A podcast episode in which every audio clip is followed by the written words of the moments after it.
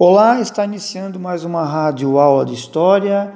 Hoje é sobre pós-guerra e novos confrontos.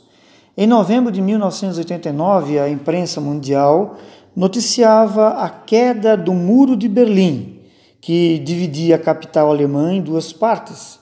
Construído em 1961, o muro tornou-se um dos símbolos da chamada Guerra Fria, enfrentamento político e ideológico que marcou a segunda metade do século XX. O que motivou a construção do Muro de Berlim? O que levou à sua queda quase 30 anos depois? É isso que vamos ver um pouquinho agora nesta rádio aula.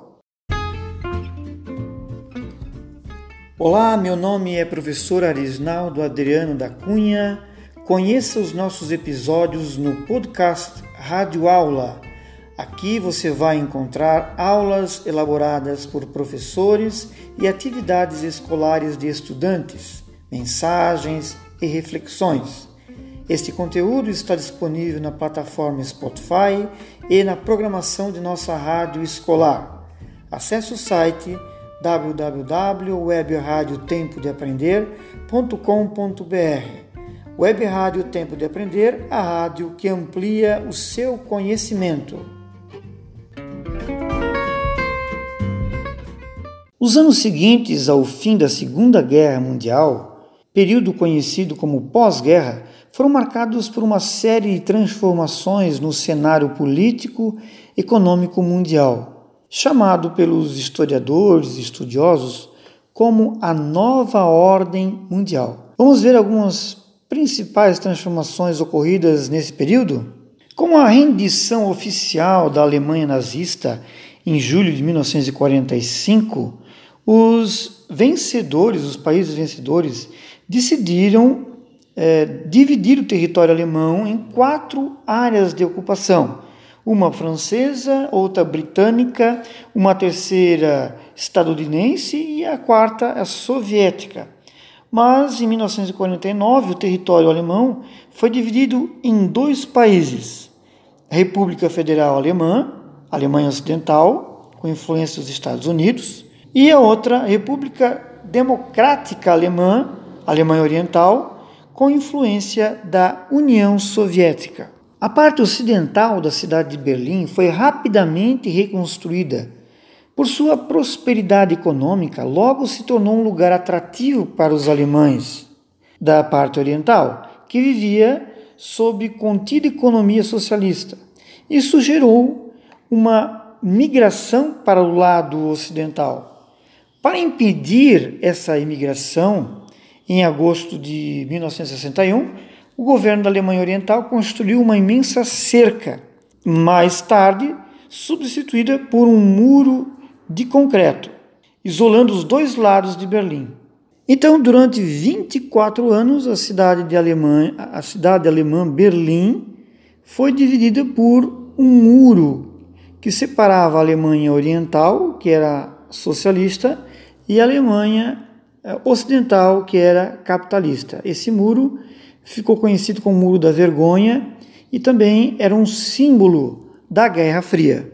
A partir do ano de 1985, houve reformas nos governos países eh, socialistas, assim também como na Alemanha Oriental. A questão é que, após o anúncio oficial, em 9 de novembro de 1989, da abertura das fronteiras entre a Alemanha Ocidental e Oriental, essa decisão levou à queda do Muro de Berlim, que é esse símbolo da separação entre o bloco capitalista e socialista. Com a queda do muro e a continuidade das reformas democráticas do lado oriental, processou-se a reunificação das duas Alemanhas, que foi concluída em 3 de outubro de 1990, fim do Muro de Berlim levou então a Alemanha a ser uma só, República Federal Alemã. Após a Segunda Guerra Mundial, as economias de diversos países da Europa estavam devastadas, obviamente. Nesse contexto, líderes dos Estados Unidos e de outros países capitalistas do Ocidente temiam que essas dificuldades econômicas enfrentadas pelas sociedades europeias as conduzissem ao socialismo, ou seja, passassem a ser socialistas. Assim, em 1947, o presidente dos Estados Unidos lançou um plano chamado Plano Marshall, que destinava gigantescos recursos financeiros para a recuperação econômica dos países capitalistas ocidentais.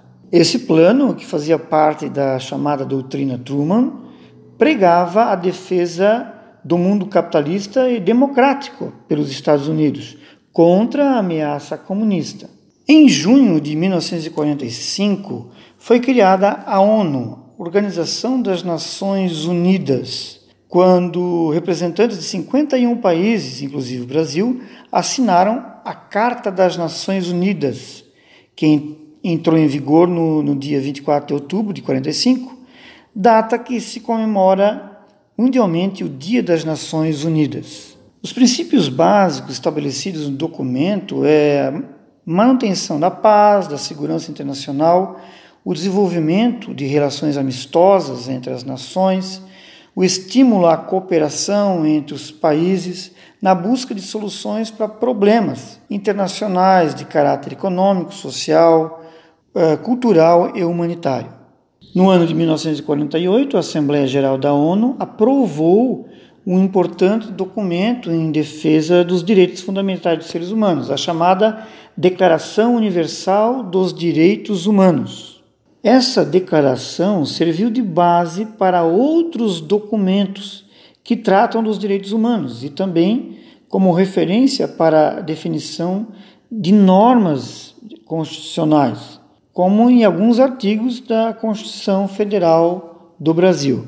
Esse documento tornou-se uma referência jurídica internacional em prol dos direitos humanos. Cabe a todos nós lutar para que esses direitos fundamentais sejam cumpridos.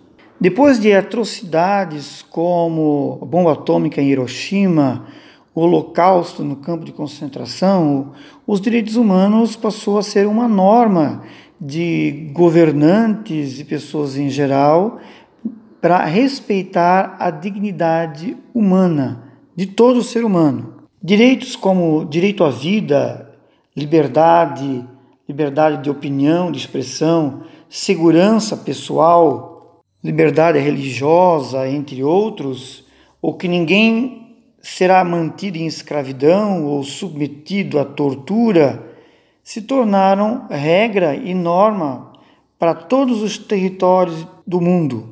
Disputando áreas de influência em várias regiões do mundo, soviéticos e norte-americanos geraram um período de graves tensões políticas e ideológicas, uma rivalidade entre Estados Unidos e União Soviética disputando questões ideológicas, capitalismo e socialismo. Conflito chamado de Guerra Fria. Pretendiam dominar o mundo. Uma guerra que não houve um confronto direto, mas que trataram de aumentar suas forças com a formação de alianças militares e corrida nuclear armamentista. Com uma possível conflito militar com os soviéticos, os norte-americanos organizaram uma aliança militar chamada Organização de Tratado do Atlântico Norte, a OTAN. É uma aliança militar entre forças dos Estados Unidos e da Europa Ocidental. Entre os principais objetivos era a instalação de armas nucleares na Europa Ocidental. Em 1955, os governos socialistas da Europa Oriental também resolveram formar uma aliança de ajuda mútua como resposta à OTAN. Tal aliança ficou conhecida como Pacto de Varsóvia, pois o tratado de sua criação foi assinado na capital polonesa e foi extinta em 1991. O clima de rivalidade da Guerra Fria, somado aos interesses dos setores de armamentísticos, levou à chamada corrida armamentista. Essa disputa foi responsável pelo assombroso desenvolvimento de armas nucleares, que, se acionadas, poderiam provocar a completa destruição do planeta. A Guerra Fria também se manifestou na rivalidade técnico-científica entre os Estados Unidos e a União Soviética, cuja expressão máxima foi a corrida espacial. Quem lançaria o primeiro satélite? Quem faria o primeiro voo espacial tripulado por astronautas? Quem pousaria primeiro na Lua?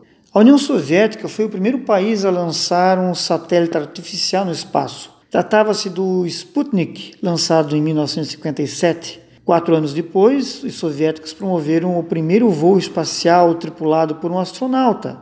A bordo da nave Vostok 1, Yuri Gagarin foi o primeiro homem a fazer o voo orbital em torno da Terra e descobrir que a Terra é azul. Mas foi em 1969 que os Estados Unidos enviaram o primeiro astronauta à Lua. Ao caminhar no solo lunar, Neil Armstrong disse: esse é um pequeno passo para o homem, mas um grande salto para a humanidade. Foi nesse contexto de rivalidade entre Estados Unidos e União Soviética que surgiu a internet. No início, lá na década de 60, a rede de transmissão de conteúdos por computadores teve o uso restrito aos meios militares norte-americanos. Posteriormente, a internet se estendeu para a invenção de computadores, tablets, telefones, celulares, etc. A Guerra Fria vai chegar ao fim a partir do ano de 1989, com reformas né, na Rússia voltadas à estruturação da economia, chamada perestroika, e à liberalização política, chamada glasnost, promovendo uma abertura né, política e econômica em todo o leste europeu.